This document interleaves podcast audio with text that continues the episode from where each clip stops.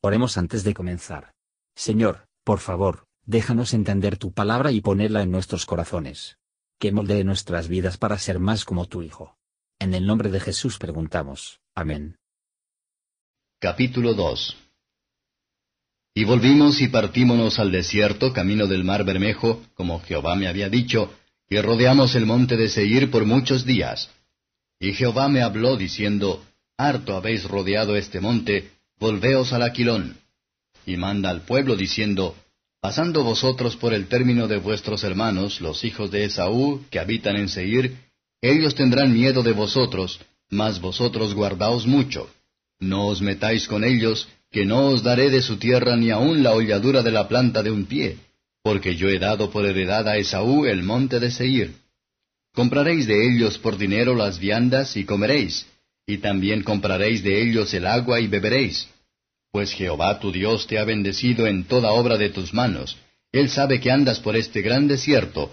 Estos cuarenta años Jehová tu Dios fue contigo, y ninguna cosa te ha faltado. Y pasamos de nuestros hermanos, los hijos de Esaú, que habitaban en Seir, por el camino de la llanura de Elat y de Esión Geber. Y volvimos y pasamos camino del desierto de Moab. Y Jehová me dijo, No molestes a Moab, ni te empeñes con ellos en guerra, que no te daré posesión de su tierra, porque yo he dado a Ar por heredad a los hijos de Lot. Los semimeos habitaron en ella antes, pueblo grande y numeroso y alto como gigantes. Por gigantes eran ellos también contados como los anaseos, y los moabitas los llaman emimeos. Y en Seir habitaron antes los oreos, a los cuales echaron los hijos de Saúl, y los destruyeron de delante de sí, y moraron en lugar de ellos, como hizo Israel en la tierra de su posesión que les dio Jehová. Levantaos ahora y pasad el arroyo de Sered. Y pasamos el arroyo de Sered. Y los días que anduvimos de Cades Barnea hasta que pasamos el arroyo de Sered fueron treinta y ocho años, hasta que se acabó toda la generación de los hombres de guerra de en medio del campo, como Jehová les había jurado. Y también la mano de Jehová fue sobre ellos para destruirlos de en medio del campo hasta acabarlos. Y aconteció que cuando se hubieron acabado de morir todos los hombres de guerra de entre el pueblo, Jehová me habló diciendo, Tú pasarás hoy el término de Moab, a Ar, y te acercarás delante de los hijos de Amón, no los molestes ni te metas con ellos, porque no te tengo de dar posesión de la tierra de los hijos de Amón, que a los hijos de Lot la he dado por heredad. Por tierra de gigantes fue también ella tenida.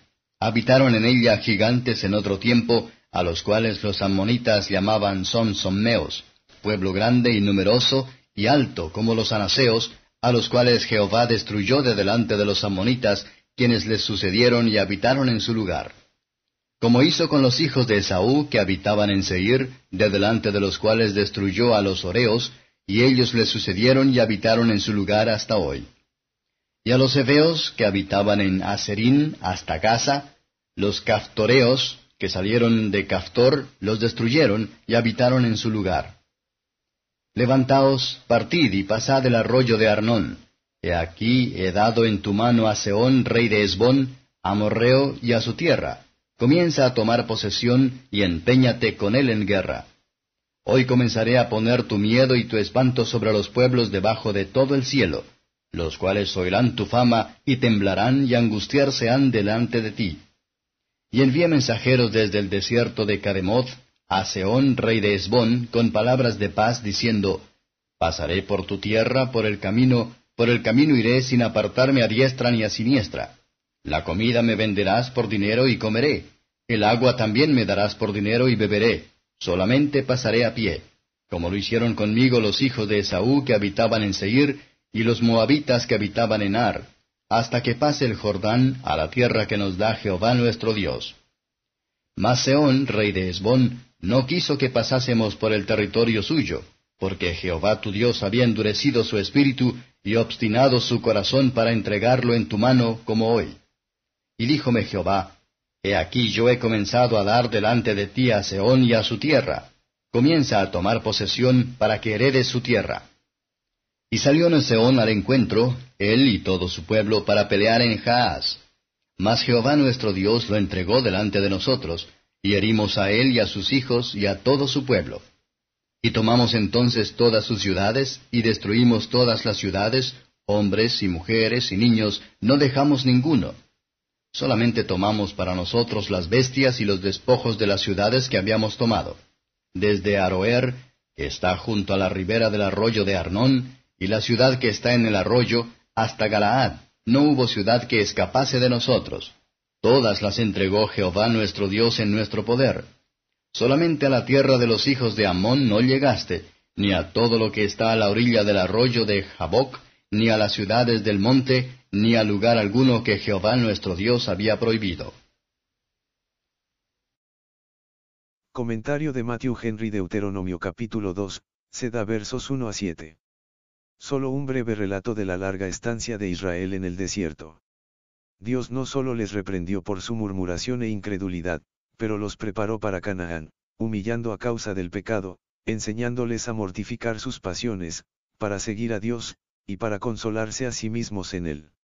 Aunque Israel se puede mantener mucho tiempo a la espera de la liberación y la ampliación, que vendrá al fin. Antes de que Dios sacó a Israel para destruir a sus enemigos en Canaán, les enseñó a perdonar a sus enemigos en Idem. No deben, con el pretexto de la alianza y la conducta de Dios, piensa aprovechar todo lo que podían poner sus manos sobre. Dominion no se funda en la gracia. Israel de Dios estará en buena posición, pero no debe esperar ser colocado solo en medio de la tierra. La religión nunca debe convertirse en una excusa por la injusticia. Desprecio a estar en deuda con edomitas, cuando hayas de un Dios que todo lo suficiente para confiar. Utilice lo que tienes, para utilizar con alegría.